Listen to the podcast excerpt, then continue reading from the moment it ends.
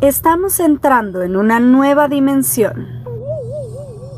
Es el inicio de una nueva era. ¡Ah, no manches! No me están cotorreando, si solo son los de cagajo. ¡Cállese, carajo! Ya, no te lo tomes tan en serio. Mejor ve por un cafecito. O sea, mejor que sea una chela, ¿no? Lo que quieras. Yo me quedo en causa. En casa, cagajo. Solo relájate y disfruta porque ya llegó. Cagajo Show. Reloaded. So it goes like this. Don't touch my face, don't touch my eyes, six feet away, and I will wash my hands. Don't touch my face, don't touch my eyes, six feet away, and I will wash My hands. Hola amigos, ¿cómo están? Yo soy Manuel Corta y estamos empezando un episodio más de Cagajo Show. Y por supuesto estoy, como siempre, con mi querida amiga Shendel Yarter. Hola Manuelito Corta, qué gusto estar aquí nuevamente grabando un episodio más de este divertido programa que es Cagajo Show. Y esperamos que pues todos los demás se hayan divertido con esta pequeña introducción de Manuelito vocalizando al estilo... Este, Cheryl afro. Porter. Ahorita les vamos a contar. Este es el episodio 35. 35 ya, amiga. ¿Qué onda? Y es el 3 de julio, el día que lo estamos grabando. No estoy seguro qué día lo van a escuchar. Porque luego nos tardamos un poquito en editarlo y en subirlo. Pero seguramente será en los próximos días. Y bueno, Cheryl Porter, que es a quien escucharon ustedes al principio, es una coach vocal que se está haciendo muy famosa en YouTube y que me he estado metiendo mucho a verla y estoy obsesionado con sus vocalizaciones. Esta vocalización que escuchamos al principio dice... Aquí la. De todos modos, quiero irles diciendo que, yo, Dice- que les vamos a poner el videíto en nuestras redes sociales para que lo vean y sepan de qué les estamos hablando. Sí, sí, sí. Dice, don't touch my face, no toco mi cara. Don't touch my eyes, no toco mis ojos. Six feet away, metro y medio de distancia. And I will wash my hands. Y voy a lavar mis Es una, manos. una vocalización muy original. Entonces es muy divertida esta. Hice una vocalización para tener más control de voz, más flexibilidad, más este eh, control de de pitch perfect, es este tono perfecto, ¿cómo se dice? Mm, Ajá, afinación, en pocas palabras. afinación. O sea, para que te oigas bonito. Esta mujer es muy divertida, de verdad, si la pueden escuchar, van a morir de risa con su ella, porque además tiene muchos videos en los que está con, con chavitos así, haciéndolos cantar, impresionante, y le dice, no, haz así, no, haz así, y le decía a Shendel que qué padre tener una coach vocal que todo el tiempo te haga como, ¡yay! Y bueno, tiene un curso que me gustaría comprar, pero pues por el momento está fuera de mis posibilidades, que está por la cuarentena al 50% de descuento.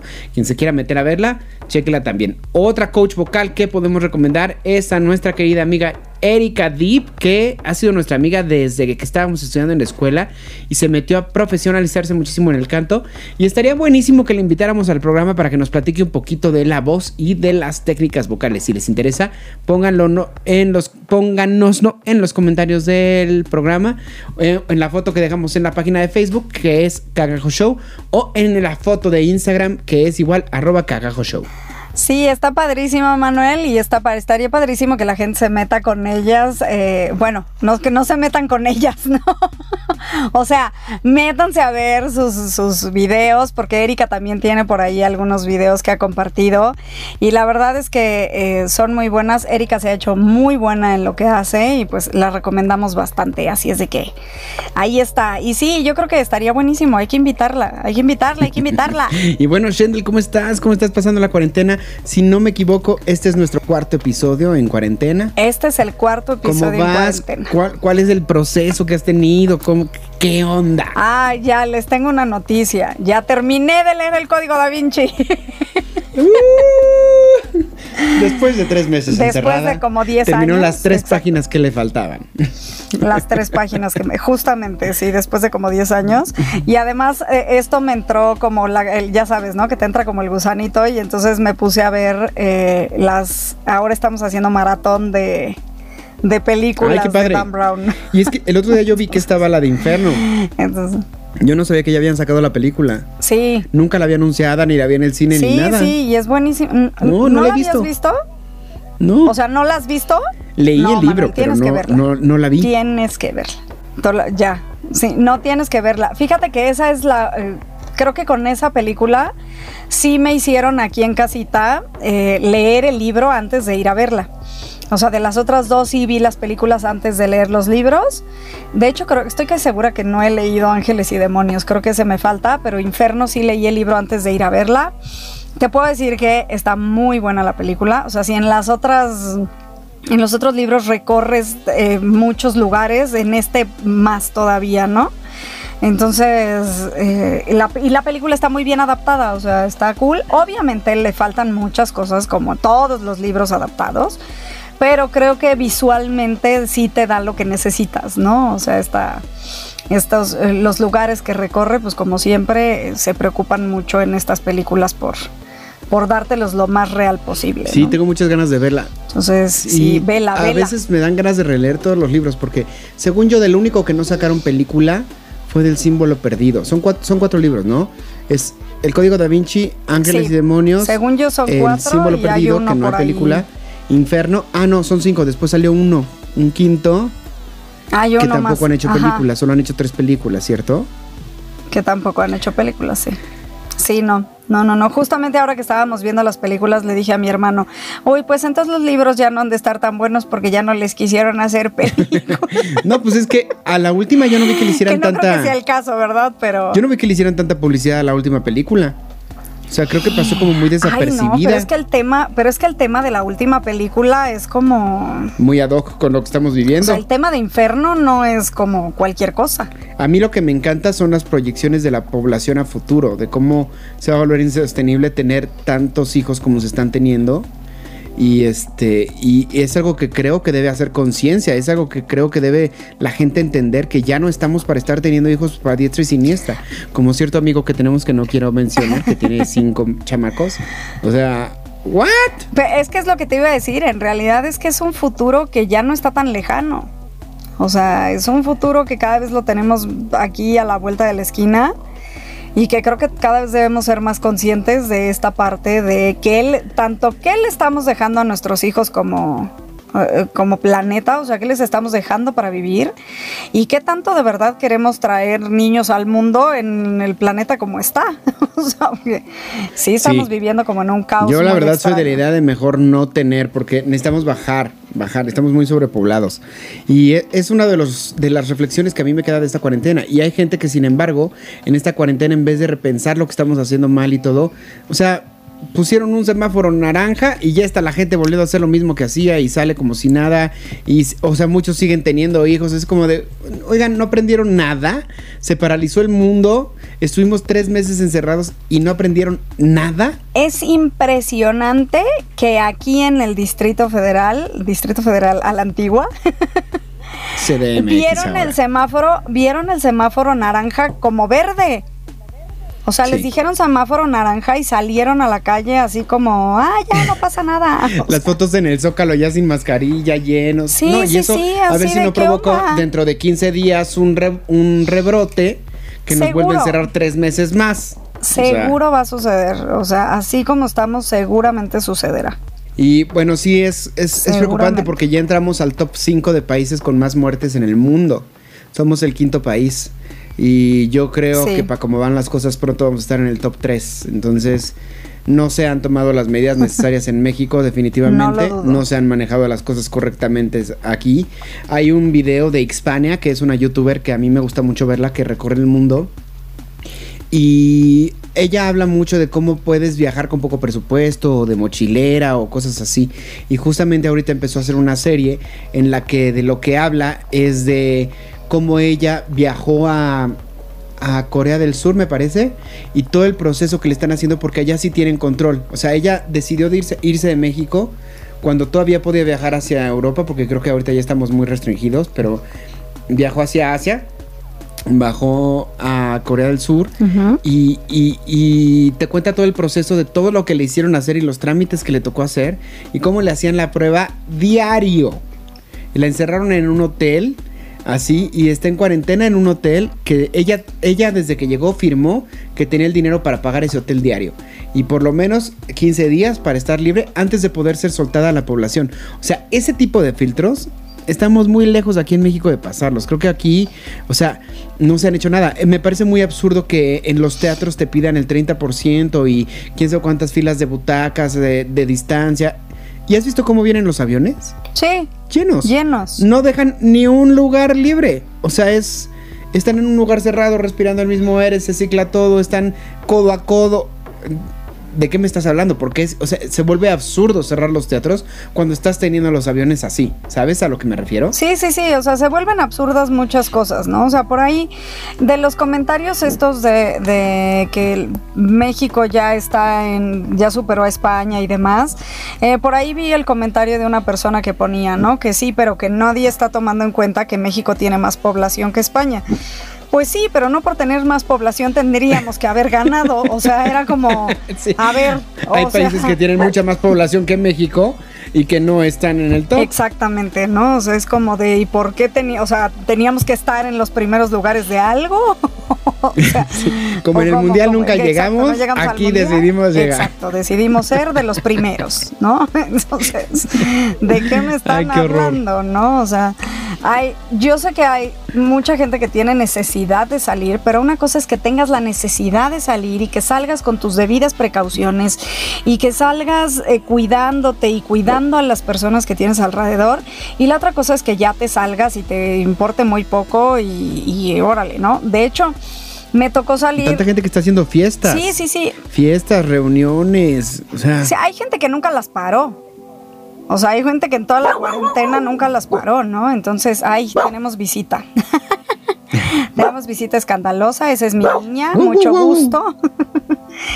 este, pero sí, o sea, hay gente que nunca las paró y eso es, eso creo que no está cool, ¿no? O sea, hay que tener cierto, pues cierta conciencia para esto, ¿no? O sea, no puedes andar del tingo al tango. Me tocó salir, te iba a comentar que me tocó salir eh, en esta semana, ya ves que salgo cada X tiempo por mis respectivas compras, ¿no? Para no quedarme de, sin, sin, sin comer. y justamente esta, esta semana que ya el semáforo estaba en naranja, me impresionó muchísimo la cantidad de coches y de gente en la calle. O sea, ya el tránsito era casi casi como normal. Y, y- y dices, oye, todavía no. O sea, por ahí hay un meme buenísimo que dice, ¿no? O sea, el, el COVID sigue allá afuera. Lo único que sucedió es que te dieron permiso de salir a buscarlo. O sea, pero, y el permiso ni siquiera era total. O sea, nadie les dijo ya ese semáforo verde salgan. te voy a decir una El teoría. semáforo está en naranja. Una teoría muy macabra que tengo, que es, piensan varios amigos míos igual que yo, que es que como definitivamente no está en nuestras manos, o sea, no estamos como en Corea del Sur que tienen el dinero para estar haciendo todas las pruebas diario a tanta gente, ¿no? Por otro lado, tampoco ya se gastaron todo el dinero de que había justamente para este tipo de contingencias, se lo gastaron en darle a los ninis, darle a los guachicoleros, darle a los no sé quién, y por estar repartiendo todo el dinero de las contingencias, ahorita que llega la contingencia ya no tienen el dinero, ¿no? Entonces, Mm. No tienen los medios para esta crisis. Entonces, y como se está cayendo la economía al hoyo porque la gente no está saliendo, no está comprando, no está haciendo nada, creo que lo que dijeron es, ¿sabes qué? Que salgan, que se enfermen los que se tengan que enfermar, que se mueran los que se tengan que morir y a darle para adelante porque ya no puede estar esto parado. Y creo que lo que quieren hacer es que se provoque un, una infectación masiva para que solita ya los sobrevivientes queden aquí y, entonces ya se la puedan llevar más leve el resto de la pandemia. No sé si sea algo lógico, no sé si sea algo real, pero es lo que a mí me huele que está pasando. Y, si no lo hicieron a propósito, de todos modos es lo que está sucediendo o lo que va a suceder. O sea, esa es la realidad. La realidad es que eh, sí, la economía está muy mal, sí, ya vemos muchas personas que ya no surge trabajar, eh, pero sí creo que no hay un control. O sea, simplemente, ah, pues yo te digo que el semáforo está en naranja y pues ya, tú hazle como puedas, ¿no? Eh, digo, no nos vayamos más lejos, ¿no? El metro, el metro está abierto, el metro lo usan millones de personas al mismo tiempo. El metro es un foco de infección, ¿no? O sea. Ahorita, sí, lo- una de las cosas que yo he pensado es que ni me vaya a salir la comadre Sheinbaum con su jalada de eh, una persona por auto no puede ir, porque ahorita ni sí, trepo no, a nadie no. a mi coche, ni me trepo al metro. O sea, habemos personas que sí nos estamos cuidando en extremo y que queremos seguir en este planeta por lo menos un rato. Que como dices, de cuando te va a tocar, te va a tocar, ¿no? O sea, tú y yo lo hemos platicado muchas veces y, y- y lo hemos dicho, ¿no? Cuántas Sí, personas no hay puedes que vivir se han con paranoia. mucho y no por eso. Pero cuídate. Sí, y hay muchas personas que se han cuidado y de todos modos les ha dado, ¿no? Ahí sí creo que eso es cuando te va a tocar, te va a tocar, ¿no? Pero digo, ¿para qué te arriesgas?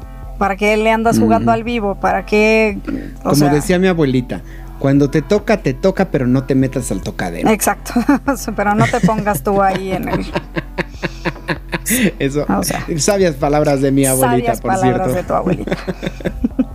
Bueno, y para que no se nos haga esta plática tan drástica, tan terrible, tan así fatalista, yo acabo de subir un video que es justamente un cover de Vacas Vaqueras que se llama Brillará el Sol otra vez, que se los quiero recomendar mucho, está en mi canal de YouTube y es como un canto a la esperanza y al saber que las cosas van a estar bien al fin de cuentas y que después de la tormenta viene la calma. Es una canción que pues no produje en un mega estudio como acostumbro a producir otras est- este, canciones, ni, no tiene como tanta inversión, pero está hecho con mucho corazón y la reacción que ha tenido con la gente ha sido muy bonita porque ha, ha tocado como varios corazones, a pesar de que no ha llegado a un público muy amplio, ha tocado mucha gente en el alma y eso era pues para lo que yo quería hacer esta canción, así que si quieren darse una vuelta por ahí, ahí los espero. Tú ya la viste, Shendel. Sí, ya, ya, las, ya, ya la vimos, ahí se las compartí yo también en mi página de Face, o sea que ahí lo van a ver, en donde sea la encontrarán.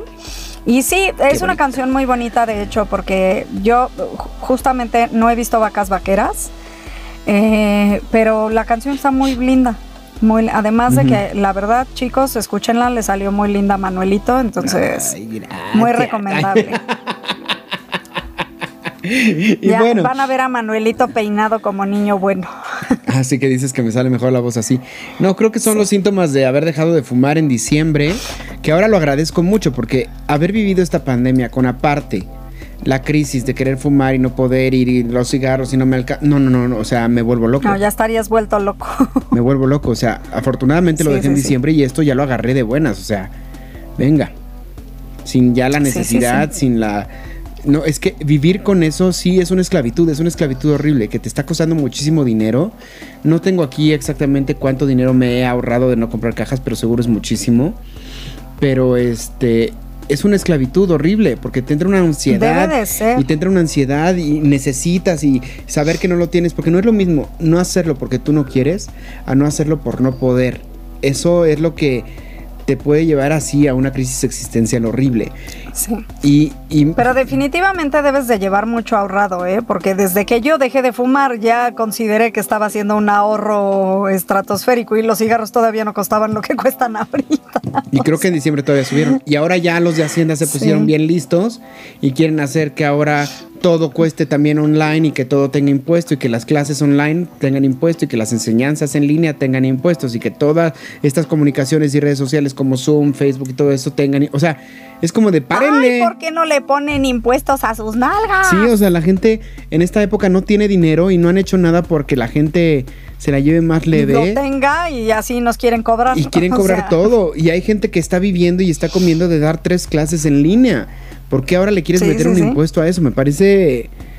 O sea, de verdad, de verdad absurdo. Es que de verdad nuestras decisiones ya son absurdas. O sea, yo muchas veces prefiero ya ni ver las noticias porque ya dices, pues ya, de todos modos va a pasar lo que tenga que pasar. y no voy a poder hacer nada al respecto. O sea, es un pensamiento como muy derrotista, yo lo sé, pero, pero ¿qué haces? Oye, pues es que O sea, algo que a mí me ¿qué pasa haces? Es que sí pienso y digo, bueno, o sea, si tú me hubieras preguntado en todo lo que llevo de vida, jamás me hubiera imaginado esto. O sea, esta situación de película, de estar encerrados en casa, de no salir, de la pandemia, de los números, de la cantidad. Porque además, lo cierto es que los muertos son un número hasta que tienes un muerto cercano. Y entonces es cuando, cuando dimensionas y entonces empiezas... cuando realmente Ajá. sí. Y, y- y es como de ciencia ficción, o sea, esto es como algo que se hubieran imaginado en una novela de terror, de ciencia ficción, de, ¿sabes? O sea, ¿qué onda? Sí, sí, sí, en, en una película de esas que nos gusta ver y, y ahora estás este, Postapocalíptica, encerrado sí. y ahora... Sí. O sea, eso de que faltan los zombies Sí, caminando sí, en la calle es real. Vi un meme que decía, Julio, este, ves que la gente empezaba el año de, en este 2020, sorpréndenos, ¿no? Ah, sí, ajá. que ahora decía la gente, a toda esa gente que querían que nos sorprendiera, tomen esto, ¿no? O este, había otro que decía, este, los aliens y los zombies peleándose por quién va a dominar Julio, ¿no? Entonces ese tipo de cosas están muy chistosas porque, pues, Yo, yo el que el meme que amé es el de Hércules. ¿qué? El de la escena Ah, de sí. Hércules de ¿qué fue antes? fue antes del temblor. No, primero fue la inundación. La peste, sí. Sí, justo así estamos ya. Eso, sí. ¿qué, qué fue primero? Ay, Dios mío, bueno, eso ha sido nuestro Sí. catch up. Ya estamos en una situación en que no sabemos qué va a pasar ni para dónde va a ir. El teatro definitivamente no se ve que vaya a, a volver a Para trabajar lado, pronto. prontamente.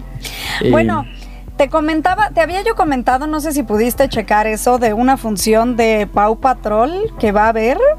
Ah, sí, va a haber una función que va a ser en coches. Que va, a haber ser una función en julio de Pau Patrol, cosa, o sea, qué bueno por la gente que está trabajando ahí, porque pues ya van a tener un ingreso, van a tener trabajo nuevamente y todo. Eh, qué cool que lo estén haciendo en autos, porque pues así, o sea, como dijimos hace rato, te subes a tu auto y ya llegas directamente. Yo solo no estoy de acuerdo con los precios. O sea, yo creo que no están considerando que estamos en época de crisis, en época de, de- de mucha gente desempleada. Y por ahí hay unos precios de hasta 4 mil pesos por auto que dices, ¿eh? ¿De dónde? ¿De qué me hablas? Y una cosa que sí creo es que, digo, en algún momento comentamos tú y yo que a lo mejor sería como autosardina. Eh, pero pues no, tampoco, porque también por ahí vi algunos precios que dicen persona extra te cuesta tanto. Entonces sí se me hace como muy descabellado algunos precios que están ahí, porque pues estamos en época de crisis, ¿no? O sea, el Mira, yo no estoy en contra. todo. Si no estuviéramos en época de crisis, cobra, lo que quieras, pero en época de crisis se me hace como un poco elevado. No, yo no estoy en contra, te voy a decir por qué. Yo estoy a favor de todo el que esté haciendo la lucha por salir adelante y trabajar en esta época que casi no hay Ah, trabajo. sí, en yo eso. también. Entonces, si ellos tienen que hacer esa- esos precios para que, la, para que salga su nómina, pues que los hagan y que los pague quien los quiera pagar. Porque ese, la verdad es que no están, no están hablándole a la gente que no lo puede pagar, están hablándole a la gente que lo puede pagar. Y si están demasiado altos, entonces quien va a pagarlo a fin de cuentas son ellos, porque entonces la gente no va a ir. O sea, yo no, no estoy en contra de eso. Yo más bien digo, ojalá que se atasque, ojalá que se llene y que si esa va a ser la opción durante el resto del año para que podamos tener trabajo los actores, Sí, eso pues que sí. se haga. Y si hay gente que lo puede pagar y que lo quiere pagar, Adelante. que lo pague. Sí, sí, O sea- sí, o sea, digo, a mí, a- o sea, yo te lo hablo desde mi perspectiva, ¿no? O sea, yo soy una persona que le encantaría a lo mejor ir a ese tipo de cosas, pero pues definitivamente no, o sea, no estás en condiciones de pagar eso, ¿no? Eh, como dices, habrá quien sí esté en condiciones de pagar eso y pues adelante que los pague y que vayan en, en este, a este tipo de, de eventos. Pero lo que sí se me hizo algo muy padre. No, y fíjate, eso es, estamos hablando de que son 4 mil pesos por coche. Estamos hablando de que son 4 mil pesos por coche de un coche de 5 personas. O sea, cuando tú vas a ver Chicago, Chicago cuesta 3.600, ¿no? Por una. Por una Entonces, persona. Sí. si te pones a dimensionar, pues, o sea, Sí, no está ¿quién, tan pone- grave. o quién sea, dice que está bien y quién dice que está Claro, mal? claro. Lo que pasa es que a mí se me hace un costo elevado porque no tienes para pagarlo. O sea, cuando no tienes para pagarlo, ves esos precios y dices, madres, o sea, ¿de dónde? ¿No? O sea, a mí me pasa lo mismo. ir. O sea, yo, yo ahorita quisiera eh, comprarme el curso este de la chica Cheryl Porter que te digo que, que me encanta cómo da sus clases. Y es un cursito en línea, o sea, trae este 60 ejercicios y 10 videos de clase y no sé qué si te metes, ¿no? Pero en mis posibilidades no está porque cuesta 149 dólares y está al 50% de descuento. Pero 149 dólares estamos hablando de 3 mil y cacho pesos. 3 mil y cacho pesos yo ahorita no los puedo pagar. Claro, y habrá quien esté en sus posibilidades y ya se lo compró y ya lo tomó, ¿no? O sea, imagínate que yo dijera, ¿no? Maldita vieja, este, está poniendo su curso en 3000 y a mí no me alcanza. Pues sí, ni modo, no me alcanza. Pero no por eso va a hacer que su luchita por hacer su negocio y su vida pues esté mal. Ella pone su precio y si quien lo pueda tomar pues que lo tome. Por eso, que quede claro, que quede claro, que quede claro que yo nunca dije que estuviera mal lo que están haciendo. O sea, dije que yo no estaba de acuerdo con esos precios porque yo no los tengo. Pero si te fijaste cuando empecé yo a hablar, lo primero que dije fue que padre que lo están haciendo porque mucha gente ya va a poder tener empleo, que es mucha gente que se quedó sin empleo en esta crisis y eso es algo muy loable. O sea, eso es lo que hay que rescatar de esto, ¿no? O sea, sí, ok, los precios están elevados, sí que los pague quien los tenga y quien pueda ir. Quien no tenemos, pues no vamos a ir y no lo vamos a pagar, ¿no? Pero lo que sí está muy padre es que, que bueno que toda la gente que trabaja en esa producción va a volver a tener este trabajo prontamente, ¿no? No, y hay algo que también se tiene que tomar en cuenta. Según yo, eh, Alejandro Go, que es quien produce este show de Go Patrol, de Paw Patrol, Go Patrol, este show de Paw Patrol, eh, estuvo pagando sueldos durante un tiempo después de que los teatros cerraron. Él se mantuvo pagando a técnicos, actores y a todos sueldos. No sé cuánto tiempo se los pudo pagar, pero se los pagó un tiempo. Entonces él necesita recuperar mucho de mucho tiempo que pagó sin recibir. Claro. Y necesita pagarle ahora a mucha gente que, que estamos contando vestuario, técnico, luces, este, seguramente habrá quien venda ahí palomitas, refrescos y no sé qué, que toda esa gente pues va a tener trabajo ese día. Claro. Que pues qué tan bien, eh, qué tan pronto, o sea, qué tan listos estemos para ya ese momento hacerlo, pues, no sé. O sea, el problema de esta situación es que nunca la habíamos vivido. Creo que los que estamos vivos no lo habíamos vivido, o la mayoría no lo habíamos vivido nunca. Y, y que no sabemos para dónde va a ir. Claro. Y que tenemos que empezar a, a adaptarnos y a vivir. A probar con lo cosas que nuevas, porque-.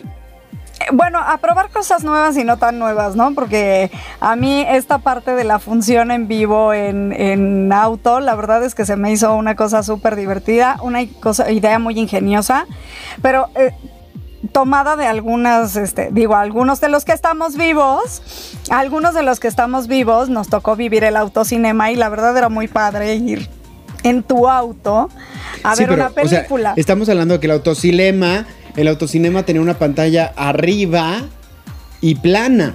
Aquí estás hablando de dimensión, o sea, yo no sé a los cuántos coches ya no se vaya a ver. Claro, claro. Yo creo que sí es algo complicado y que es algo que se tiene que probar, pero no lo satanicemos, dejemos que pase y ver que si funciona o no funciona. Si no funciona ya no lo harán. Nadie lo si está funciona, a lo mejor muchos empezaron a hacerlo. ¿no? No, no, no, no, no. Me refiero a que mucha gente también está con que no, no salgan, no es tiempo. No, pues, o sea, Sí, la gente tiene no que empezar a sabemos, adaptarse tiene- a lo que hay. que probar, o sea, igual a lo mejor el regresar al autocinema es la opción. O sea, quieres volver a ver estrenos, quieres volver a ver películas, pues a lo mejor regresamos al como eran antes los autocinemas, ¿no? Y órale, metido en tu carro y de ahí no No, salgas. y el mismo Gatel lo No. dijo. O sea, esto va, va a alargarse de dos a tres años. Yo dije, no, bueno, o sea, yo dos o tres años aquí encerrado en cuarentena no puedo vivir. O sea, yo ya, ya estoy viviendo de la caridad ahorita. Ya deja de encerrado en cuarentena, sin Sí. trabajo. O sea, porque todavía dijeras, bueno, estoy encerrada, pero tengo trabajo o así como muchos. O sea, la verdad ahorita es que dirían, me voy a oír muy, este, mu- muy señora, pero ahorita dirían mis tías, si tienes trabajo es una bendición, hija. O y sí, Y sí, y sí, sí, la realidad es que ahorita quien lo tiene es una bendición. No, o sea, los- es, es una fortuna, qué bueno que lo tengan. Hay mucha gente que está desesperada haciendo home office, pero yo quisiera estar haciendo home office, por ejemplo, ¿no? O sea, y tenemos que empezar a adaptarnos a que a lo mejor esta va a ser nuestra nueva forma de vida durante mucho tiempo. O sea, a mí, por ejemplo, todavía me cuesta saber que durante mucho tiempo no nos vamos a poder besar, abrazar. O sea, a lo mejor vamos a poder salir. A lo mejor vamos a estar con nuestra botellita de alcohol como yo ando. Cuando tengo que salir ando con mi botellita de alcohol así rociando todo. Todo lo que toco a todo al que veo, mi volante 50 veces, me lo pongo en las manos. O sea, todo el tiempo estoy con mi botella de alcohol, ¿no? Entonces, saber que voy a empezar a ver gente a la que quiero mucho y a la que quiero abrazar y a la que no lo voy a poder hacer. Va a ser de lejitos. Hola, ¿cómo estás? Bien, ¿y tú? Y eso, pues, no es a lo que yo estoy acostumbrado durante 36 años de mi vida. Yo estoy acostumbrado a abrazar y a besuquear a todo el mundo. Entonces, eso me va a costar trabajo a mí. Y, y eso probablemente sea nuestra realidad durante próximos años. Y a lo mejor va a marcar que ya no se vuelva otra vez una costumbre besar y abrazar, que eso ya sea como nada más para la gente más cercana. Y para todos nosotros va a ser algo muy extraño, esa transición. Pero nos vamos a tener que adaptar y vamos a tener que saber que pues ni modo. No. Es la nueva realidad que nos tocó. Yo de todos modos ¿No? siempre tenía un letrerito puesto de hazte paya. No es cierto. Entonces va a ser muy normal. Shendel es bien cariñosa, pero es cariñosa de closet. No le gusta. No el otro día vi un, un meme, justamente hablando de memes, vi un meme así, es, un, es una hoja que dice, eh, favor de no tocar, eh, de no saludar de mano ni tocar al jefe. No tiene coronavirus, pero es muy mamón. Sí, sí lo y dije, y dije, ah, esa soy yo. Sí lo vi. dije, así voy a poner mi letrero. Sí, no, lo haga. Detente. Aléjese. Ella es sana, pero es muy mamona. Hágase para allá. Saca tu medallita. Detente. Detente. Sí, detente, shu. O como Cusco, no toques, no toques, me No toques, arrugo. No toques. No toques, no toques. Sí, pues, no toques, o sea, me arrugo. la verdad es que si esa es nuestra nueva realidad durante cuánto tiempo sea, pues no sé. Por otro lado, este primero de julio amanecimos con una muy buena noticia, que es que la farmacéutica Pfizer junto a otra farmacéutica ya tienen una vacuna que ya empezó a tener resultados positivos contra la enfermedad y entonces ya la probaron con un grupo muy reducido de seres humanos, no les hizo daño, este les causó un efecto positivo, entonces ahora vienen las pruebas masivas, ¿no? Que van a probarla ahora con 300 personas y luego con 300 mil, no sé, no sé exactamente cómo sean los números, pero ya hay un avance. O sea, de una de las vacunas que se está investigando, ya hay un avance. De ahí a que llegue la co- comercialización de que ya te vacunes cada diciembre, pues ya no sé cuánto falte. Sí, ¿no? claro, Pero ya claro, empezamos, ya empezamos con eso. Ya empezó Pero a ya haber. estamos poco a poco. Ya empezó a haber medicamentos como la dexametasona que está empezando a ser efectiva, ¿no? En algunos casos. No, no por esto quiere decir que entonces, ah, pues ya hay, salgamos a la calle, porque hay mucha gente que se está muriendo diario, ¿no? O sea, hay que tener nuestras precauciones, Claro. no bajar la guardia, pero saber que ya se empieza a ver luz al final del túnel y que en algún momento vamos a salir. Y por eso vean mi video, Sí. porque el- mi video dice que el sol va a volver a brillar. Sí, sí, sí. Como siempre hemos dicho, después de la tormenta llega la calma y en esta tormenta pues es un tormentón. Pero en algún punto va a llegar, ¿no? Así o sea, en algún punto va a llegar. Y aquí lo importante, como decía Manu, y se los recomendamos muchísimo. Ya sé que parecemos disco rayado y que lo hemos repetido 50 mil veces, pero no se los vamos a dejar de decir. Por favor, cuídense mucho. Si tienes que salir, cuídate. O sea, es para que justamente cuando esta tormenta termine, estés con nosotros y estés bien. Y estés sano y en algún punto nos podamos volver a abrazar. ¿No? Pero ¿qué les parece si con estas recomendaciones de cuidado nos vamos a un pequeño corte y regresamos? Estás en... Cagajo show. Haremos una pausa de mi tamaño. Estás en Cagajo Show. En estos tiempos, lo mejor es estar conectados. Para que estemos más cerquita. Mucho más cerquita. Eh, seguimos hablando de nuestras redes sociales, ¿verdad? Eh, sí, seguro. Búscanos en Instagram como arroba cagajoshow, arroba shendeljерter y arroba manucorta. O en nuestras páginas de Facebook, Cagajo Show, Manuel Corta Oficial y Shendel Yerter. Ah, y en mi canal de YouTube, Manuel Corta. No olvides escribirnos para que estemos en contacto y sigamos dándonos mucho amor. Te dije que era una pausa pequeñita. Ya estás de regreso en Cagajo Show. So it goes like this. Don't touch my face, don't touch my eyes, six feet away, and I will wash my hands. Ya estamos de regreso en Cagajo Show.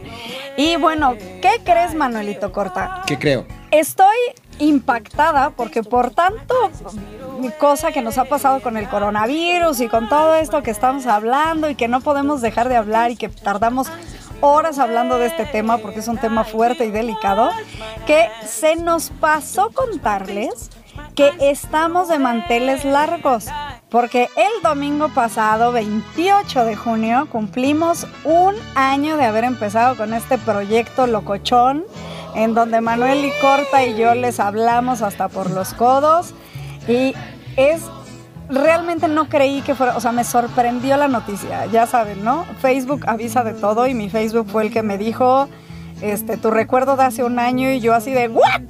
Ya llevamos un año. Sí. ¿De qué es que en qué momento. hablando? 28 de junio fue nuestra primera emisión al, así en público. 28. Está muy cañón cómo pasa el tiempo. Sí, sí, y sí. y nuestros temas en ese entonces era la película de Toy Story 4. Sí. O sea. Ahorita llevamos creo que cinco programas hablando del coronavirus. no nos imaginábamos jamás que íbamos a vivir en esta cuarentena. Oye, Sí. pero pues eso no quiere decir que no hablemos también de otros temas. Hay, hay, tema, hay un tema que yo traigo arrastrando que quiero platicar contigo. Sí, sí, sí. Pasemos a temas más contigo. divertidos. Venga, venga. Sí. Que es.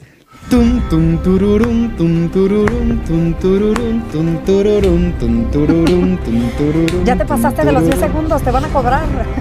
Quien, quien, es- quien haya visto esta serie sabe perfectamente de dónde es este tema musical de la intro, que es por supuesto Game of Thrones. Y bueno, Shendel ya la había visto cuando salió al aire. Yo me tardé un poquito porque la vi retrasado. Pero híjole, qué shock tan grande. Yo había leído los libros, leí los primeros cinco libros que son los que están publicados. Porque pues el señor ha decidido no publicar los demás aún. Yo ya lo veo un poco grande. Yo ya estaría preocupado por acabar la saga. Pero pues el señor no está preocupado por lo visto. Y estamos hablando de George R.R. Martin. Que dejó solamente cinco libros escritos hasta el momento. Y eh, hubo un, un asunto que cuando empezaron, o sea, de la temporada 1 a la temporada 4 de Game of Thrones son exactamente los libros eh, pasados a la pantalla. El cast me parece espectacular. Vamos a, a platicar hoy del- de lo que nos pareció el, el final y todo eso. Y vamos a hablar con spoilers. Así que si tú no la has visto y tú la quieres ver, este es el momento en el que te recomendamos que te desconectes y regreses con nosotros. Eh, spoiler alert. Sí. Eh, spoiler alert. Regresa con nosotros, tu perra. Regresa con nosotros cuando ya la hayas visto. Si ya la viste, quédate con nosotros para que platiques y veamos si estamos de acuerdo o no. El caso es que a partir del cuarto libro, a partir de la quinta temporada, la quinta temporada tiene muchas similitudes al libro, pero ya empieza a tomar un camino propio. Y bueno, como no se han escrito el- los demás libros, pues a partir de la sexta ya es puro invento de los creativos de HBO. No sé si tuvieron alguna asesoría con el escritor sobre para dónde llevarla, pero ya, ya empieza a haber como muchas discrepancias, sobre todo con los fans de corazón, que no están de acuerdo con muchas cosas. Tú, cuéntame qué, cuál, así de general de la serie, no me platiques así detalles de aquí en este momento. No, no, no, así, general, ¿qué te parece? Yo creo que soy muy fiel al meme del caballo que existe de esa serie.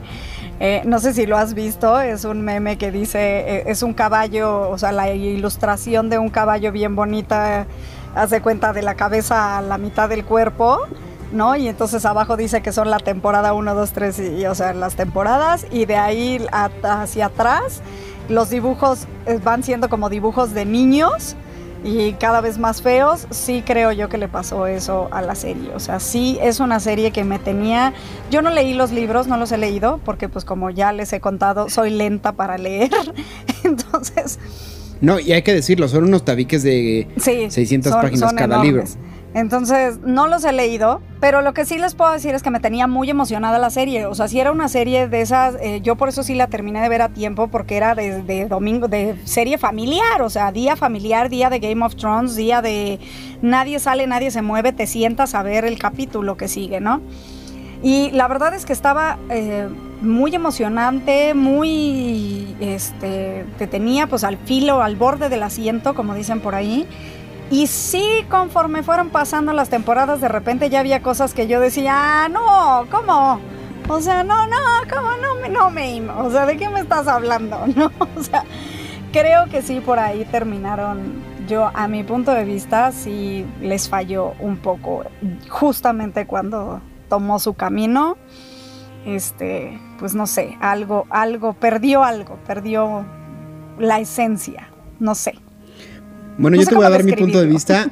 A mí me parece que estuvo muy bien adaptada toda. De hecho, me parece que la continuación que hizo HBO solos sin el autor estaba muy bien hecha, sobre todo al principio.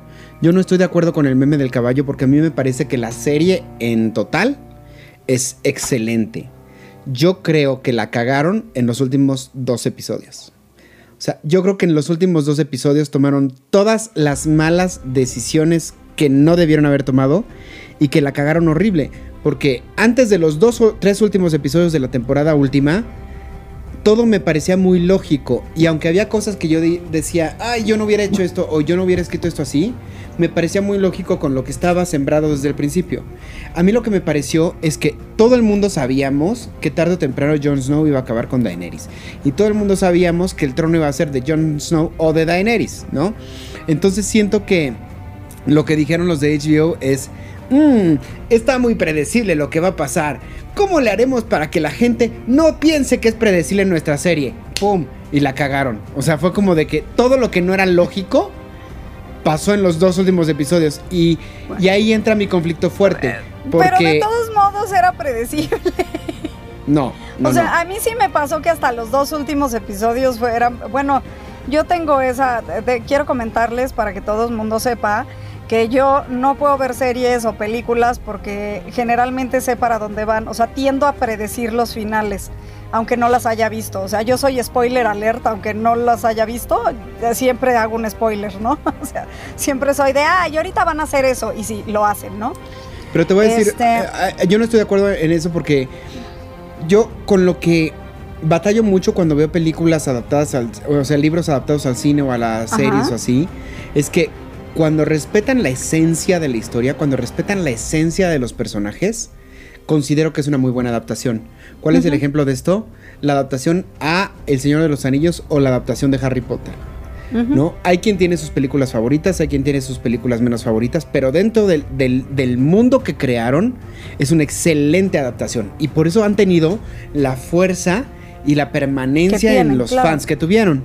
Yo Que bueno, leí- hasta cierto punto Game of Thrones la tiene. O sea, Ajá, pero espérame, eh, espérame, déjame, te, es- es- estoy explicando eh, un punto Ajá, en ajá. particular. Hay un libro que se llama Eragon, que es una saga de cuatro libros, no sé si los leíste. Ah, ajá, ajá. Bueno. No la he leído, pero sé de qué me estás hablando. hicieron la adaptación de la película y la adaptación de la película no representa a los libros. Entonces Ok. se quedó en una. Se quedó en una película, los fans no la siguieron, a los fans no les no le, o sea, no les gustó porque no representaba la saga, ¿no? Y entonces murió. Lo mismo pasó con La Brújula Dorada. La Brújula Dorada viene de una trilogía, me parece. Y la Sí. película, la los fans la vieron y los fans dijeron, "Mm, eh", que ahorita HBO lo está queriendo arreglar con una serie que ya me contarás tú porque yo no la he visto aún, pero está en, mis, está en mi lista de, de lo que tiene que pasar, ¿no? Entonces, lo que me pareció muy estúpido de Game of Thrones es que van construyendo unos personajes a lo largo de cuántas temporadas son, ¿ocho? Ocho, creo, ¿no? Ocho, Ocho sí. temporadas, vas construyendo el carácter, la personalidad, las decisiones, y en los últimos tres episodios todo la cagas y se te olvida todo lo que ya construiste. Eso es lo que yo no puedo y no soporto. Sí. O sea, te voy a poner ejemplos específicos. ¿No? Spoiler Eh, alert. Tyrion el enano. sí, todo esto ya es spoiler. Tyrion el enano. Tyrion es un personaje que se ha mostrado inteligente, que ha logrado evadir el. el. el Sí, a todo. pues la, la mala fortuna, ¿no? O sea, ha llegado a, a luchar con la justicia. Y tú piensas que es un personaje que hasta el final va a llegar así como que en triunfante, en sacando, ¿no? Y, y, y los últimos tres episodios empieza a cometer una bola de burradas que él no cometería. Empieza a, a- a aconsejar, va, libera a Jamie, este, se mete contra la caleta. O sea, ¿sabes? Como que empieza a hacer cosas que nunca haría. Sí, claro que. que nunca haría. Él no haría eso. Él no la cagaría tanto. o sea, que aunque. porque se ha aunque- mostrado como un personaje inteligente. Que aunque querramos decir o que la justificación sea no es que justamente ese es el giro de la historia del personaje, es un giro que dices, mm, pues no, o No. sea, no porque el giro es de otra persona, o sea, ni siquiera Exacto. ni siquiera en algún momento me dejaste ver que podría llegar a ser eso, ¿no? O sea, o que podría llegar a, ¿sabes? O sea, en ningún momento me dejaste ver eso y de repente sucede. De sí, repente me tienes toda la razón. O sea, es como de. Otro, ¿eh? otro ejemplo. Otro ejemplo. Daenerys. El personaje de Daenerys se ha mostrado como el héroe típico que vemos en las historias, como un Harry Potter, como un Frodo Baggins, ¿no? Que es el héroe que empieza con la Ay, no. pérdida, empieza, empieza en el exilio, eh, va luchando. ¿Y cuál es lo que siempre habla ella? la justicia, la igualdad, el que las, sus vidas les pertenecen a ustedes, ¿sabes? Y en los últimos tres capítulos se convierte en Hitler. O sea, en una. En una, en una persona loca por el poder, fascista, matando a todo el mundo. Que no es ella. Ella no podría terminar así. O sea, hasta el momento en el que acaban con el Rey de Hielo, creo que los personajes fueron bastante lógicos a lo que habían presentado. Sí. Después de la muerte del Rey de Hielo, todo se despedó arriba para un lado que no tiene que ver.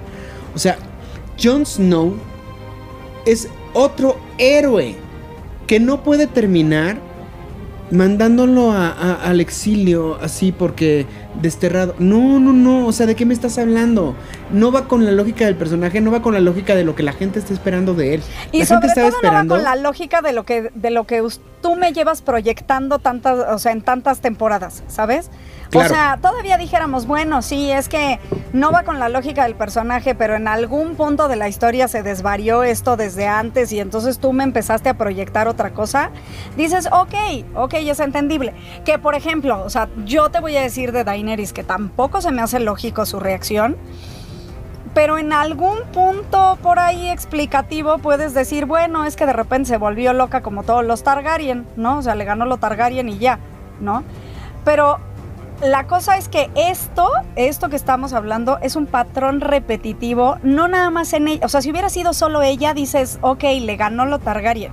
Pero es ella, es Jon Snow, es este Tyrion, es, o sea, todos los personajes dan un giro que dices. eh, Todos. No, ¿de fue, qué fue estás hablando? simplemente el vamos a sorprender, ¿no? O sea, Bran, desde que se va al norte, todo el mundo, quédate de señor de Invernalia, quédate a liderarnos, no sé qué. Y él, no, yo no soy señor de nada. Yo ya soy el cuerpo de los tres ojos. Yo, yo estoy más allá de ustedes. O sea, yo ya estoy. Voy a ser como un guía espiritual, ¿no? De, de la tierra. voy, a, voy a liderar desde otro punto. O sea, voy a estar en, en- en otro aspecto. Ya no me importa lo material. Y en el último capítulo es así de. ¿Por qué no que sea Rey Bran? Y él, claro. ¿Por qué crees que vine? Porque siempre lo vi. ¡No! No, o sea, Bran no estaría pensando Porque eso. yo estaba destinado a ser el rey. Yo estaba destinado. No, por supuesto que no. ¿De qué me están hablando? O sea, me daban ganas de azotar mi cabeza así contra la mesa y decir, ¿qué está pasando? Otro, otro ejemplo. Algo que la serie se caracterizó desde el principio y que habían hecho bastante bien era que a todos les llegaba el castigo en su momento. Tú tomabas una mala decisión y se te castigaba y se te castigaba ejemplarmente. O sea, tú veías cómo le cortaban la cabeza a Ned Stark porque la había cagado. Tú veías cómo cada quien la pagaba cuando la regaba fuerte, ¿no? Como la tía Lisa, ¿no? La tía Lisa era un personaje que constantemente le estaba cagando. ¿Y qué pasa? Cuando quiere echarse a Sansa, pues mamita, ¿qué crees que eres tú la que te la aplico, no? Sí, sí, sí. Pero, por, o sea, y aquí Cersei se muere en un derrumbe que nadie ve. O sea, todo el tiempo estás esperando a ver cómo la van a castigar porque la maldita vieja se merece el castigo más grande del infierno. Claro. Ella incluso castiga a la monja de Shame increíble, de Shame, Shame. Sí, sí, sí. Y ella pasa desapercibido. Pasa completamente como, ah, ya la encontraron ahí. Ah, ya, se murió. Ah, no, o sea, es el clímax de la serie. No, y, y deja de eso, deja de eso. ¿Sabes qué cosa me molestó más ahí en ese momento? El, el hecho de eh, el hermano. O sea, ay, es que se me fue el nombre del personaje, se me fue. Jamie. Jamie. O sea, ¿qué onda? O sea, te empiezan a contar una historia padrísima de Jamie con esta, con, con su. Ay, la otra, la altota. Es que soy mala para Ah, los sí, nombres, ¿eh? Ustedes me van a disculpar. Con Brienne. Con Brienne. Eh, o sea, te empiezan a contar una historia padrísima de ellos dos y estás viendo y ya, o sea, tú ya los haces así felizmente unidos cuando todo esto se acabe y que de repente Jamie se regrese a buscar a Cersei es como, ¿what? O sea, ¿de qué hablas? Ese no es Jamie, ¿de qué me estás hablando? Si el hombre ya tenía otras ideas, ya estaba en... Sí, porque él ya, ya había evolucionado.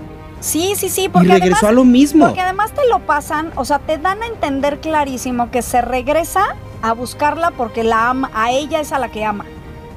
pero te lo dan a entender así de, o sea, yo también me regresaría a buscar a mi hermano, pero porque es mi hermano, nada más, no por otra cosa. Y ahí a él sí te lo están pasando como de, ay, no, es que ella es el amor de mi vida y me voy a regresar a buscarla. Y es como de, mano, no, o sea, ya habías superado eso. o sea, ya habías pasado ese nivel, ¿de qué hablas, no? Y el hecho de que, por ejemplo, Jon Snow fuera un Targaryen también, me pareció un giro súper interesante. Dije, ¿cómo Claro. es posible que sean tan brillantes para escribir esto y sean tan estúpidos para escribir el castigo de Cersei? O sea, no la castigan nunca. Sí, nunca. Se muere en un puff.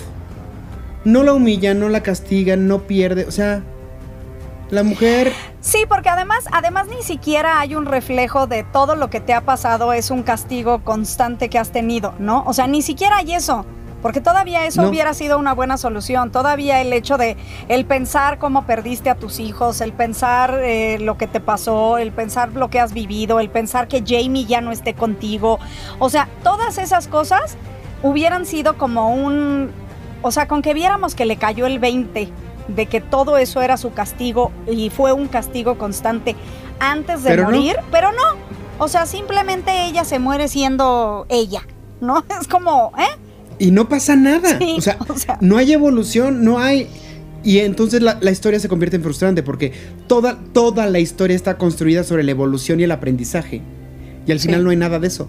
O sea, Sansa, un personaje que me pareció que qué mal le fue a la pobre, ¿no? O sea, no manches todo el sufrimiento, todas las caídas. Empezó muy tonta y tuvo que aprender a los madrazos ella, ¿no? Y al final no aprendió nada. Al final se volvió una persona obsesionada con el poder que hasta Jon Snow cela del trono.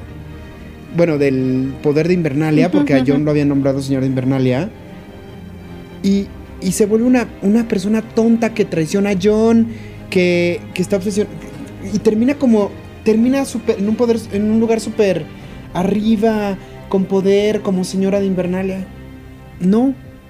No me parece que, que haya sido correcta la historia y la transición de ese Se personaje convirtió tampoco. en lo que juró destruir.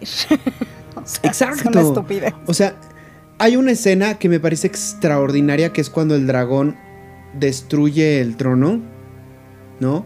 Pero no, no me pareció bien manejada. Me parece que lo que hubieran hecho es que llegaran Da- Daenerys y Jon juntos luchando, ¿no? Y que llegaran al trono y que Jon le dijera, a ver, ahí está.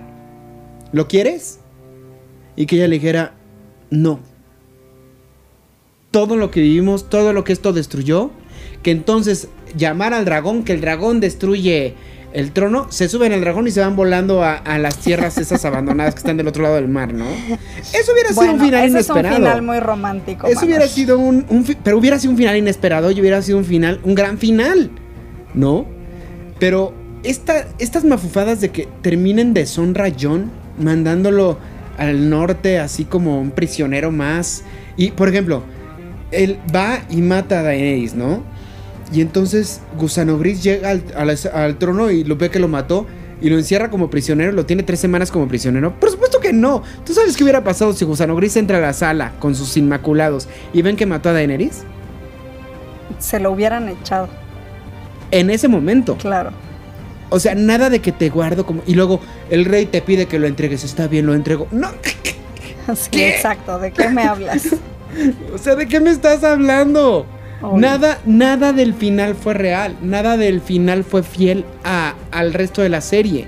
Es una de mis series favoritas porque me parece que está muy padre hecha. Me parece que está muy fiel. Sí, la producción es maravillosa. O sea, Maravillosa. Pero yo quitaría los últimos dos capítulos. O sea, a partir de que muere el de- rey de hielo.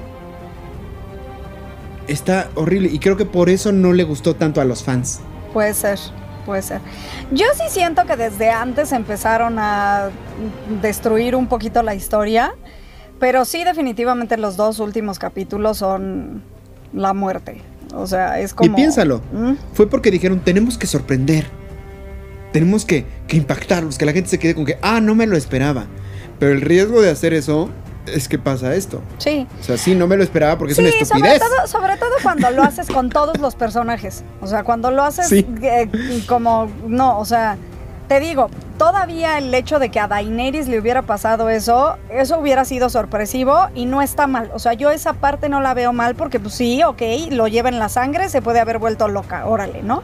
No, pero no. Pero O sea, pero ya todos, o sea, Ese le pasa a que ella, tiene le pasa de- al otro, le pasa yo te puedo creer que en un arranque de ira se hubiera puesto a incendiar la ciudad hasta que alguien la detuviera y le dijera, Daenerys, espérate, ¿qué estás haciendo? Y entonces ella hubiera recobrado el, ay sí, la estoy cagando, ¿no? Pero ya que destruyó la ciudad, están todos heridos, quemados, muertos por todos lados, y se para y empieza, y este es el inicio de una nueva era, y ahora vamos a ir por el resto de la tierra, desde el norte hasta el sur, desde el este... ¿De qué me estás hablando? De hecho, de hecho esa escena donde sale del castillo y están todos ah, eh, el ejército abajo sí es muy Hitler, o sea, Pues es Darth Vader, es Muy- Hitler, es el emperador, está sí, mal. sí, sí, exacto, es un personaje de esos. Ella exacto. no, su personaje no evolucionó a eso. Su personaje evolucionó a que ella luchaba por la, por la justicia, por el bien. Puede haber cometido un error por la justicia, pero llegar a ese punto en dos capítulos no es creíble. O sea, otra muerte que fue así como de, ¿what? Fue la de Varys. Varys fue un personaje que hasta se fue al otro lado del mar para apoyar porque él quería luchar por la gente y no sé qué. Y de repente, de la nada traiciona a Daenerys y de la nada, la, la forma en la que muere tan anticlimática también es como... No, no. Este personaje era para llegar hasta el final. Este personaje Sí. era para que construyera el nuevo mundo. O sea, una escena que me dio coraje y me dio ganas de golpear a los escritores fue cuando está Bran, el nuevo rey, con su nuevo consejo. Y ves al consejo y dices, te cae. Te cae que esto es su consejo. Te cae que a esto llega. O sea, me eché toda la serie Claro. para esto. para Para terminar igual. No. Sí, No, de hecho. no, no, no, no, no, no, no, no. Creo que sí se merecen dos Sí. apes. Y yo, por Sí. lo pronto, sí quiero que George R.R. Martin termine los libros porque sí muero por saber él qué pensaba en su cabeza. Porque ya sabemos que hay ciertas cosas, ciertas diferencias, ¿no? En los libros, por ejemplo, quien se venga de la boda roja no es Arya. En los libros, quien se venga de la boda roja es Caitlyn, que regresa Ajá. como aquí en la serie regresó el tío. Ves que el tío está como Ajá. entre la vida y la muerte, pero pues aquí el tío desaparece, Sí, sí, sí. aquí el tío ya nunca sabes qué pasa con él. ¿Qué pasa con él? Quien regresa en, en el libro es, es Caitlyn. Se levanta una mujer que no me acuerdo cómo le ponen en el libro, pero es ella. Descubres a lo largo del, del- al final del último libro que es ella, porque tiene la cicatriz de, de cuando le abrieron la garganta y es como un zombie y es así, pero es ella. Eso es una cosa muy extraña, ¿no? Entonces Ajá. desaparecieron personajes que no habían desaparecido. En el libro no matan a la hija de Stannis. O sea, hay como muchas diferencias que yo quiero saber hacia dónde George R.R. Martin quiere llevar el libro, porque seguramente también por contrato con HBO les ha de haber dicho, "La- las historias tienen que acabar diferente, porque si acaban hacia donde yo la voy a llevar, nadie va a leer los libros, Nadie va a leer el libro ya, claro. porque ya saben en qué acaba. Entonces, Sí, sí, sí. sí, sí me parece a mí muy importante saber a dónde el escritor lo quería llevar. Lo malo de eso es que probablemente en los próximos años no se vuelva a hacer otra serie porque la producción y el nivel de calidad y todo que tuvo esta serie, pues no lo van a hacer cuando acaben los libros así, ay, ya los acabó, vamos a volver a grabar otra serie para que ahora sí acabe como en el libro. Pues no. Sí, no. No, no, no, no. Yo creo que la, la serie tiene su identidad, tiene su historia y tiene su para dónde. Y si quieres tener un final diferente, pues esperemos a, o sea, ahora esperemos que de verdad haga un final diferente y que no termine haciendo algo similar. Y que, y que lo acabe. sí, exacto, y que en algún punto de la historia lo acabe porque capaz y quedó tan decepcionado del final de acá que ya decide no acabar. Porque ya no tiene 15 años el hombre. O sea, así Sí, que digas, uy, sabemos, ¿cuántos años me quedan para que me tarde 10 años por libro? Pues mm, Sí. yo no Sí, me arriesgaba. Por favor, termínalo, te lo suplicamos. Queremos saber la realidad de esto. Y no bueno, bueno, queremos esa- quedarnos así. Esa fue mi opinión. Me gustó muchísimo la serie, pero pues sí me quedaron a deber con el final. Pero Sí, bueno. Yo creo que a todos, yo creo que a todos los fans, yo creo que esa opinión es general, ¿no? O sea, todos nos quedaron a deber con lo último. Y pues ya esperaremos que en algún punto de la historia salgan estos libros. para que además por lo menos lo leas y digas, ay, bueno, en mi Ah, mente acabó claro. diferente. Exacto. Sí. O a lo mejor termines diciendo, no, pues sí me gustó más el final de HBO. En una de esas también, ¿no? En una de esas dices, en una no, de pues esas sí pues estaba voy a sacar cool yo, voy a sacar mi libro que va a ser como debió haber sido Game of Thrones y voy a sacar mi Exacto. libro, ¿no? El final. A lo mejor me vuelvo famoso. Ay, eh, borren esto, ser, edítenlo. edítenlo, que nadie lo escuche. lo voy a hacer yo. en fin. Bueno, eh, ¿quieres ah, decir algo más al respecto del tema o ya nos vamos, Shen?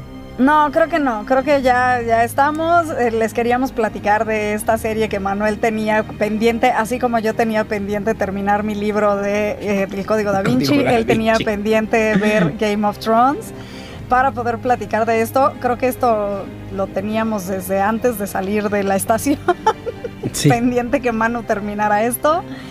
Y bueno, espero que les haya gustado. Déjenos sus comentarios a ustedes qué les pareció Game of Thrones, ustedes qué sintieron con el final, qué, qué, qué creen de los personajes, qué les gustó, qué no les gustó. Y bueno, también si tienen algún otro tema que quieran del que platiquemos o algún invitado que quieran que tengamos ahora que estamos muy divertidos con esta nueva modalidad de tener invitados este, en línea, lo que es padrísimo.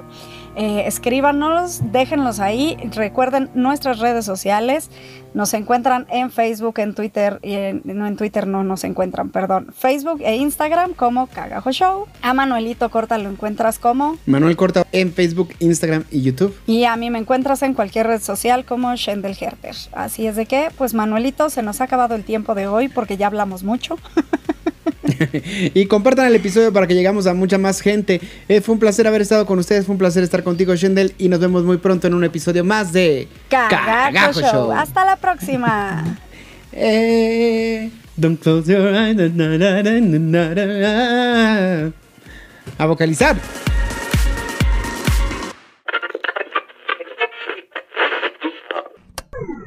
¿Qué? ¿Ya se acabó? ¡Ay! No, no, no puede ser, no puede ser. ¡Qué barbaridad! ¡Ay! ¿Y ahora con qué me voy a entretener? ¡No te agobies! Pronto estaremos de regreso en un episodio más de... Cagajo Show. Reloaded.